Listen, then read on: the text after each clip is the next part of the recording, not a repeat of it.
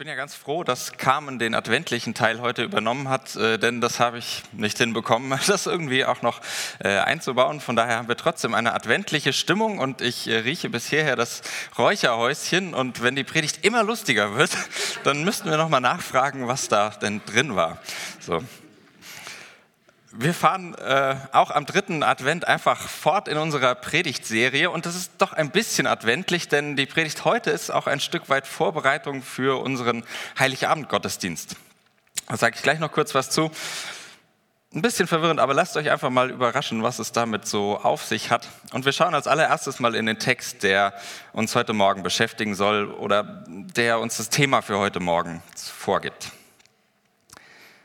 aus der Bergpredigt und da sagt Jesus in Matthäus 6 ab Vers 5 und der Vers 6, und wenn ihr betet, sollt ihr nicht sein wie die Heuchler, die gern in den Synagogen und an den Straßenecken stehen und beten, um sich vor den Leuten zu zeigen.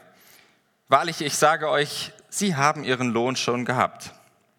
Wenn du aber betest, so geh in dein Kämmerlein und schließ die Tür zu und bete zu deinem Vater, der im Verborgenen ist, und dein Vater, der in das Verborgene sieht, wird dir es vergelten. Wieder haben wir so eine Redewendung vor uns in diesem Text, das stille Kämmerlein. Und das ist so eine Metapher für etwas, äh, das sich besser oder zumindest anders im Verborgenen tun lässt, nicht in aller Öffentlichkeit. Letztes Mal war das die Spende. Vielleicht erinnert ihr euch an diesen Text. Wenn du Almosen gibst, lass deine linke Hand nicht wissen, was die rechte tut. Habt ihr euren Zettel und das, was ihr euch äh, gedacht habt, noch im Kopf und vielleicht schon was beobachtet? Heute ist es das Gebet, das wohl im Verborgenen besser oder anders geht als in aller Öffentlichkeit. Und wir konzentrieren uns heute Morgen auf das Gebet als Thema weil wir die Sache mit der öffentlichen Anerkennung hatten wir beim letzten Mal schon. Da lade ich herzlich ein, das im Podcast nochmal nachzuhören. Das soll uns heute Morgen nicht so beschäftigen. Ich werde daher auch ehrlicherweise nicht diesen Text auslegen, sondern mal überlegen, was bedeutet denn eigentlich Gebet? Das, was uns als Thema von diesem Text her an die Hand gegeben ist. Was ist Gebet? Was kann Gebet?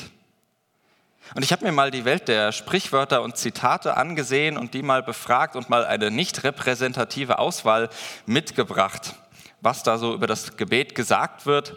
Zum Beispiel sagt Leo Tolstoi, das Gebet tröstet. Augustinus wird der Ausspruch zugeschrieben, wer singt, betet doppelt. Walter Rathenau, ein Politiker, sagt, Danksagung erhebt, Gebet erniedrigt. Der Volksmund sagt kurzes Gebet, tiefe Andacht.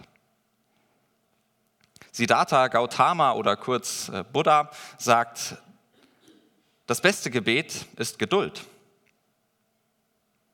Der Dichter Novalis meint, durch Gebet erlangt man alles. Gebet ist eine universelle Arznei. Gerne sagt man auch, das habe ich zumindest häufig schon gehört und dann auch im Internet äh, unter dem Stichwort unbekannt gefunden, Gebet bewegt den Arm Gottes. Und ein letztes aus den Upanishaden, einer indischen religiösen Literaturgattung. Es braucht nicht Opfer und Gebet, wenn dein Leben Opfer und Gebet ist. Ganz viele unterschiedliche Ansichten über das, was dieses eine Wort beinhalten könnte. Gebet, diese eine Handlung, dieses eine religiöse Ritual. Manches davon spricht mich an, manches auch weniger. Anderes finde ich auch etwas, manches vielleicht sogar sehr daneben. Was das ist, überlasse ich eurem aufmerksamen Urteil, das werde ich euch jetzt nicht vorgeben und ich möchte euch auch ermutigen, selbst mal zu überlegen, was spricht mich denn davon an, was kann ich überhaupt nicht teilen. Das gebe ich euch nicht vor sondern biete euch diese Auswahl mal an und werde natürlich jetzt noch ein bisschen was zum Gebet sagen und vielleicht äh, merkt ihr dann das eine oder andere, wo ich meine Schwerpunkte setzen würde. Also was ist Gebet? Wir machen mal ein Gedankenexperiment und daran merkt ihr schon, dass ich mehr so der Sommermensch und nicht äh, der Wintertyp bin. Bei dem Beispiel, das ich ausgewählt habe, ihr dürft das gerne irgendwie passend ersetzen. Das ist aber auch in der Sache nicht so äh, entscheidend. Also mal angenommen, du planst eine tolle Gartenparty. Du hast viel vorbereitet, Gäste eingeladen, gekocht, irgendwie Grill aufgebaut oder sogar noch gekauft, keine Ahnung, Getränke kaltgestellt, hast alles im Griff. Nur was du nicht im Griff hast, ist natürlich das Wetter. Vielleicht äh, erscheint es dir jetzt nicht ganz abwegig und auch nicht so unbekannt, und mir geht es zumindest so, dass mir in dieser Situation in den Sinn kommen könnte, ich kann ja beten für gutes Wetter beten, damit es wie in den letzten drei, vier Wochen, jetzt nicht, äh, also im Gedankenexperiment nicht wie hier, schön warm, sonnig äh, und trocken bleibt. Soweit so unspektakulär. selbst wenn man allein über diesen Teil des Gedankenexperimentes schon spekulieren und diskutieren könnte, was ich heute Morgen nicht tun will, ähm, gehen wir noch einen Schritt weiter. Daher Szenenwechsel mal weg von deiner geplanten Gartenparty. Und zur gleichen Zeit, während du dir Gedanken über deine Party machst, über das Wetter, geht es unweit entfernt, stell dir das einfach in lokaler Nähe vor, jemandem ganz ähnlich, nur ganz anders. Eine Landwirtin steht an ihrem Feld, schlägt die Hände über dem Kopf zusammen und flucht verzweifelt, weil sie sich um ihre Ernte sorgt, um das, was ihre Existenz gerade bedroht, weil es seit Wochen nicht geregnet hat. Auch sie kommt natürlich auf die Idee, hey, ich könnte ja beten für Regen und etwas kühlere Temperaturen. Und wenn ich mir diese Situation vorstelle, dann drängt sich mir die Frage auf, was ist und was tut und was kann Gebet. Beide Wetterwünsche gleichzeitig, wenn wir es jetzt mal so ganz äh, grob fassen und äh, einfach denken, gleichzeitig wird schwierig. Trocken und nass zugleich. Aber um das Wetter geht es ja auch nicht äh, in erster Linie bei diesem Gedankenexperiment, sondern darum, dass wir ein Gespür für ein Problem des Gebetes bekommen. Für ein Problem, das mit einem bestimmten Verständnis von Gebet zu tun hat. Denn wenn es in diesem Gedankenexperiment im Anschluss an das Gebet regnet, war dann das Landwirtin-Gebet besser? Besser als deins? Oder wenn es sonnig bleibt, ist dann dein Glaube größer als ihrer? Mag Gott den einen mehr als den anderen?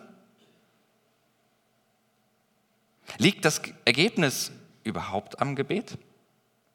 Und wenn nicht, warum sollten wir denn beten? Ihr merkt, die Sache mit diesem Beten ist gar nicht so leicht. Das ist natürlich ein bisschen konstruiertes äh, Experiment, aber ich glaube auch nicht so ganz abwegig und verdeutlicht doch auch eine Problematik. Nun setze ich dabei ein ganz bestimmtes Verständnis des Gebetes voraus, ohne damit zu sagen, dass ich äh, euch das andichte oder dass ihr mit diesem Verständnis hier sitzt. Aber ich gehe doch davon aus, dass es euch nicht ganz unbekannt sein dürfte. Und zwar ist das ein Verständnis, das davon ausgeht, dass ein Gebet im ganz einfachen Sinne wirkt. Im ganz einfachen Sinne erhört werden kann. Das, worum ich bitte, wird erfüllt, weil ich darum gebeten habe. Und neben dem Problem wage ich gleichzeitig die Behauptung, dass jede Beterin und jeder Beter schon einmal erlebt hat, dass das so einfach, einfach nicht ist. Und dass die allerwenigsten das auch so einfach verstehen. Wie gesagt, das glaube ich nicht, dass, dass jemand so einfach versteht. Von daher mute ich euch zu, dass wir das relativ schnell hinter uns lassen, dieses Verständnis des Gebetes. Ich bitte um etwas und bekomme das, wie im Kaugummiautomaten, stecke das eine rein und äh, bekomme das, was ich mir gewünscht habe. Das lassen wir recht schnell hinter uns, denn die Folgen eines solchen Denkens und eines solchen Verständnisses, die führen aus meiner Sicht äh, in jedem Fall ins Abseits. Denn entweder ist Beten sinnlos weil es eben nicht das bringt, was es angeblich zu bringen scheint, nämlich das zu bekommen, worum ich gebeten habe. Oder es funktioniert, das wäre die andere Alternative. Aber dann, mal ganz ehrlich, ist das Göttliche ziemlich manipulierbar, oder? Wenn es einfach tut, was ich sage. Oder das vielleicht eine dritte, es gibt bestimmt noch mehr, das waren so die drei größten, die ich im Sinn hatte. Oder wir müssen unterschiedliche Güteklassen an Beterinnen und Betern einführen. Manche haben es drauf, andere eben weniger. So bis gar nicht. Irgendwo zwischen Champions League und Kreisklasse können wir uns dann als Beterinnen und Beter einordnen. Und alle drei Folgen dieses Denkens, dass das Gebet eben einfach so wirkt, hm, finde ich nicht so sonderlich attraktiv, muss ich sagen. Also was ist dieses Beten? Das erste Verständnis, über das ich gerade gesprochen habe, geht davon aus, dass Beten mehr oder weniger direkt nach außen wirkt. So von mir heraus nach außen auf die Dinge, die mir begegnen, auf etwas oder gar auf jemand anderes. Salopp gesagt, so ein bisschen wie eine Art Zauberspruch, den ich richtig angewendet äh, benutzen kann. Nun merkt ihr aber schon an meiner Betonung, das ist nicht die einzige Möglichkeit, wie ich das Gebet verstehen kann, als nach außen wirkend sondern neben dieser Wirkung nach außen könnte ich ja zumindest von den Alternativen, die mir schon diese Sprache bietet, sagen, es gibt auch eine Wirkung nach innen. Das könnte ich auch annehmen und das würde ich persönlich gerne heute Morgen mal tun und überlegen, was dabei dann herauskommt, welche Folgen so ein Denken hat. Etwa im Sinne des äh, Theologen und Philosophen Sören Kierkegaard, der schrieb, das Gebet verändert Gott nicht. Aber es verändert denjenigen, der betet. Ich will mal versuchen, in drei Schritten zu beschreiben, was das Gebet dann für mich bedeuten könnte. Ich weiß nicht, ob du dich da anschließen kannst, ob du sagst, na, ich möchte das eher anders verstehen. Darüber können wir sehr, sehr gerne ins Gespräch kommen. Ich stelle euch mal meine äh, Sichtweise vor und dann überlegt ihr, was euch das vielleicht bringt oder nicht. Ähm, und diese Schritte, die ich versuchen möchte zu gehen, die heißen Wahrnehmung, Haltung und Verhalten. Die Wahrnehmung. Das bedeutet, ich setze mir eine bestimmte Brille auf. Eine Brille, mit der ich meine Welt betrachten möchte. Wie so eine Art Farbfilter für das, was ich sehe, durch den ich die Dinge betrachte. Im Gebet greife ich ja meist die Dinge auf, die mich in irgendeiner Weise beschäftigen, die mir begegnen, Menschen, Ereignisse, Dinge. Sachen, die mich freuen, die mich beunruhigen und auch Dinge, die mich zur Verzweiflung oder Menschen, die mich zur Verzweiflung treiben. Die nehme ich mit in eine ganz besondere Situation hinein, wenn ich bete. Ich nehme sie mit in eine Gottesbegegnung, indem ich sie vor Gott ausspreche. Und das beginnt schon mit den allerersten Worten des Gebetes, denn in aller Regel beginnen unsere Gebete ja mit einer Anrede. Lieber Gott, Herr Jesus, Vater unser. Oder was auch immer das so dein Favorite ist bei Gebetsanreden. In jedem Fall wird klar, Jetzt, in dieser Situation, in dieser ganz besonderen Situation, geht es um Gott. Es geht nicht einfach nur darum zu reden und irgendetwas zu erzählen, sondern es geht um diesen Vater, um diesen großen Gott, um diesen Gott, der mir in Jesus Christus begegnet. Vielleicht kennt ihr diesen Unterschied. Mir geht es immer mal wieder so. Ich kann ganz einfach Hallo zu jemandem sagen, ohne diese Person wirklich wahrzunehmen. So im Vorbeigehen, Hallo, guten Morgen. Das geht aber kaum, wenn ich dazu ihren Namen sage. Wenn ich sage, Hallo Hagen, da passiert mehr. Wenn ich sage, Guten Morgen Sigrun, das ist sofort irgendwie eine andere Beziehung, wenn ich den Namen nenne und nicht nur so im Vorbeigehen ein Hallo nuschel. Das richtet mich ganz anders auf diesen Menschen aus. Das schafft irgendwie Nähe und eine andere Art von Begegnung. Und was ich ins Gebet nehme, das breite ich vor Gott aus. Und ich komme ins Überlegen, was bedeuten diese Dinge, die ich da rede, über die ich nachdenke, was bedeuten sie im Licht Gottes, wenn ich diesen Farbfilter Gottes darauf lege? Wie passen diese Dinge zu meinem Bild, das ich von Gott habe? Tun sie das? Passen sie oder wo passt es vielleicht auch nicht? Ich kann darüber natürlich auch einfach nachdenken. Aber ich glaube, dass im Gebet, in dieser Anrede, in dieser besonderen Situation, das Ganze nochmal eine andere Qualität, eine ganz andere Tiefe, vielleicht auch eine ganz andere Nähe bekommt. Auf eine gewisse Art und Weise unmittelbarer wird, ehrlicher, offener und auch verletzlicher. Zu beten, das leitet mich immer wieder an, meine Welt nicht einfach so zu betrachten, wie sie eben ist. Das ist ohnehin schon schwer genug bis unmöglich. Das Gebet stellt mich vor die Frage, was hat meine Welt mit Gott zu tun? Was hat Gott mit mir zu tun? Welche Rolle spiele ich in dem Ganzen? Welche Rolle spielt Gott? Und welche Rolle spielt meine Welt?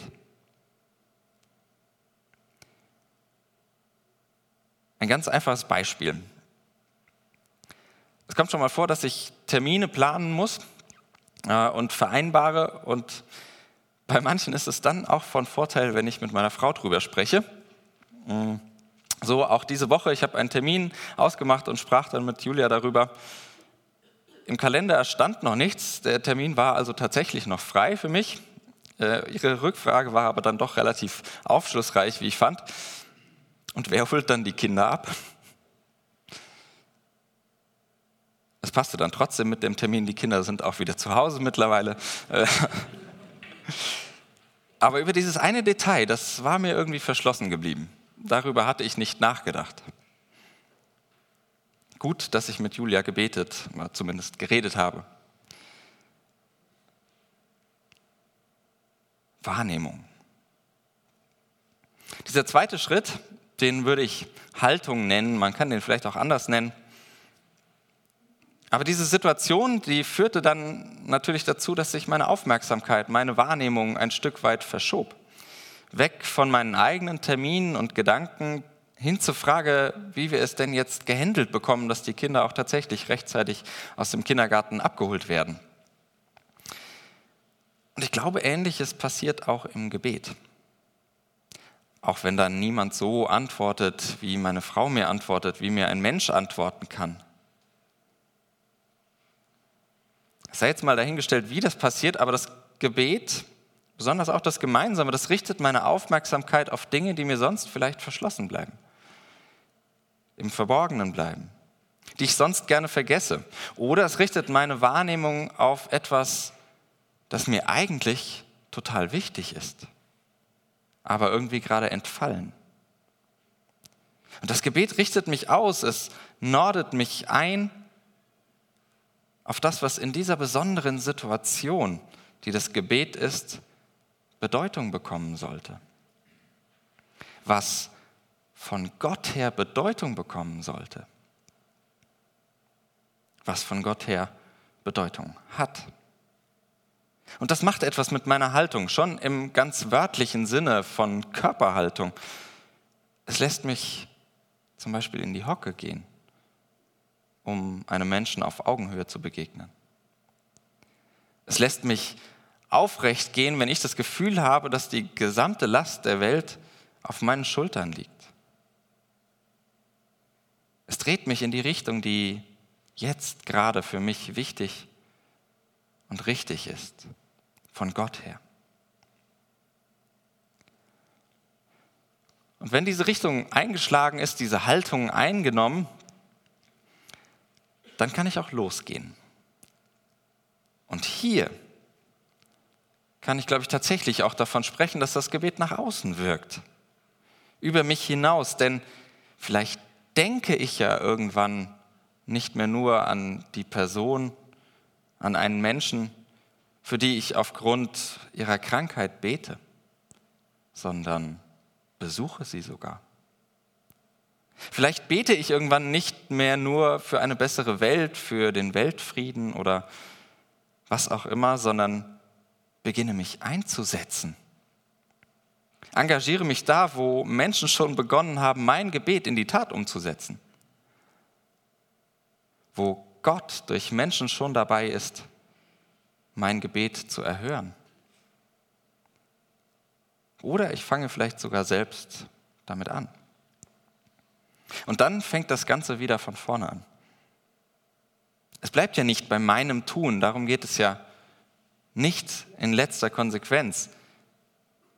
Es bleibt nicht bei meinem Tun, mit dem Gott nichts zu tun hätte. Das lässt sich nicht voneinander trennen. Sondern das Gebet hilft mir ja, die Welt im göttlichen Licht zu betrachten und aufmerksam zu werden auf das, was Gott für mich was Gott in mir und durch mich und andere bewirkt. Die Welt im Licht Gottes betrachten. Vielleicht merkt ihr, wenn man das Gebet so versteht, dann kann es zwei Folgen haben. Es wird erstens zu so einer Art Grundhaltung des christlichen Lebens, weil es alles, was ich tue und was geschieht, mit einem göttlichen Licht beleuchtet weil es fragt, wie die Dinge mit Gott zusammenhängen, wie Gott mit mir zusammenhängt. Beten bedeutet dann, eine bestimmte Art und Weise mit meiner Welt umzugehen. Daraus folgt dann natürlich auch ein zweiter Aspekt, dass es mehr ist, dieses Beten, als ein bestimmtes Ritual, als bestimmte Worte. Auch wenn es die immer wieder mal braucht, glaube ich, weil sie ganz wichtig sind, weil ich oft eigene Worte gar nicht habe, weil ich Worte anderer brauche, in denen sich das, was für mich irgendwie wortlos ist, aufheben kann. Weil ich mich manchmal eher im Kreis drehe, als mich tatsächlich auszurichten.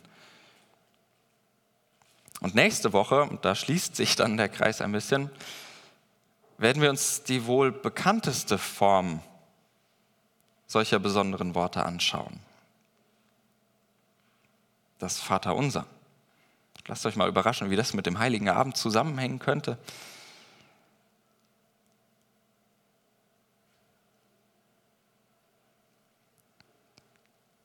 Das ist so mehr die äußere Form des Betens, wie das funktioniert, so von außen betrachtet, was das sein könnte, wie ich das verstehen kann.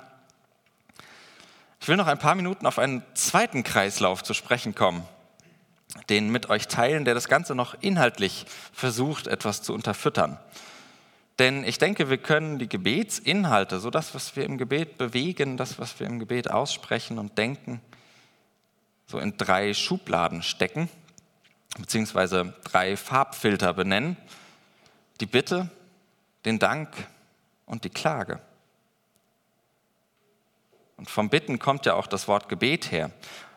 Wie hängen nun diese drei zusammen, wenn ich davon mal ausgehe, dass mit den drei viel gesagt ist? Und wie hängen sie mit dem zusammen, was ich schon gesagt habe?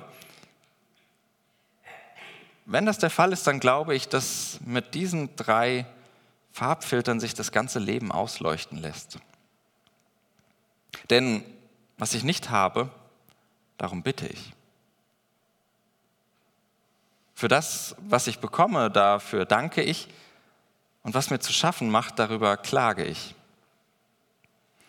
Und tatsächlich denke ich, dass sich darin die meisten Lebenssituationen irgendwie oder Lebensumstände, Lebenslagen und Bedürfnisse irgendwie einzeichnen lassen. Wenn euch noch mehr einfallen, lasst mich das gerne wissen. Und diese drei Teile, die hängen auch untereinander zusammen. Deswegen ist das ein Kreislauf, glaube ich. Denn ich glaube, dass aus dem einen jeweils das andere auch hervorgehen kann dass da ein Wechsel besteht im Leben des Gebetes, im betenden Leben. Das, worum ich bitte, das kann sich erfüllen oder nicht erfüllen. Warum auch immer, das ist wie gesagt eine andere Diskussion nochmal. Aber dementsprechend werde ich entweder dankbar oder ich beginne zu klagen. Überlegt mal, was eure letzte Bitte war und wie der Kreislauf seitdem eher weiterging als Dank oder als Klage oder ohne jeden Vorwurf gar nicht? Ich glaube, die Übergänge sind fließend und auch nicht so ganz so scharf zu beschreiben, wie es so ein Schema äh, mit drei Filtern irgendwie machen könnte. Da gibt es sicher auch Mischfarben dazwischen. Und oftmals ist es auch gar nicht so leicht, diese Schnittstellen zu treffen oder überhaupt diese Bereiche zu treffen. Denn wie lange soll ich um etwas bitten, ohne irgendwann zu verbittern? Wann ist die Zeit zur Klage, ohne dass sie zum Jammern wird? Und wie lange hält die Dankbarkeit, bis sich der nächste Wunsch aufdrängt?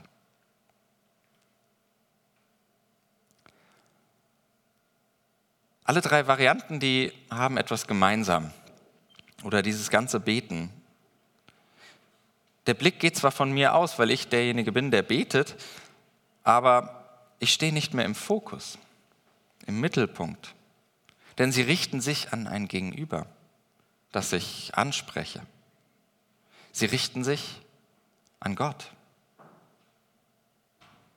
Und wenn das stimmt, dass sie tatsächlich ein ganzes Leben abbilden, wenn dieses Gebet es schafft, ein ganzes Leben abzubilden, dann kann das Gebet ein ganzes Leben vor Gott abbilden. dann kann das Göttliche im Leben sichtbar werden. Als etwas, das schon da ist, wofür ich dankbar bin. Oder als etwas, das fehlt, worum ich bitte. Und manchmal in etwas, das stört und mich zur Klage führt. Kurzum, ich beginne, Gott in jeder Lage meines Lebens als anwesend zu erkennen. Selbst da, wo ich Gott vermisse, weil in der Anrede Gott da ist. Indem ich mich vor diesen Gott stelle und frage, wo bist du? Ich vermisse dich. Und das ist in etwa der Kern dessen, was das Kreuz ausmacht. Gott genau da zu suchen, da zu begegnen, wo wir fragen, wo bist du? Warum hast du mich verlassen? Gott da zu erleben, wo meiner Vorstellung von Gott nach er eigentlich gar nichts zu suchen hat. Und zuletzt glaube ich, dass diese Anwesenheit Gottes, die ich dann erlebe, etwas Heilsames ist, etwas Heilsames hat. Nicht zwingend kuschelig, das meine ich nicht, wenn ich heilsam sage, dass sich das wie so eine weiche Kuscheldecke anfühlt, äh, in die ich mich mit Tee und Plätzchen einkuschel. Nicht zwingend kuschelig. Denn auch so manche medizinische Heilung, die geht mit manchem Schmerz einher. Ich glaube, Gebet ist die Suche nach der heilsamen Nähe Gottes. In der Hoffnung, dass Gott sich entdecken lässt. Und am Ende, und jetzt gebe ich doch ein bisschen was von dem Preis, wie ich diese Sprichwörter einteilen würde, muss ich Novalis widersprechen. Der ja meinte, Gebet ist eine universelle Arznei. Nein, das glaube ich nicht. Ich glaube nicht, dass Gebet Arznei ist, sondern ich glaube, dass Gebet das Aufsuchen des Arztes ist. Und das ist etwas anderes. Ich glaube nicht, dass Gebet Arznei ist, sondern das Aufsuchen des Arztes. Und damit komme ich zum Schluss und gebe zu, das war sehr theoretisch heute Morgen. Mit vielen Gedanken über das Beten. Daher lasst uns auch noch praktisch werden. Wir feiern gleich gemeinsam das Abendmahl. Und das ist auch nochmal eine andere, aber vielleicht ganz ähnliche Form von Wahrnehmen, von Haltung einnehmen und von sich verhalten.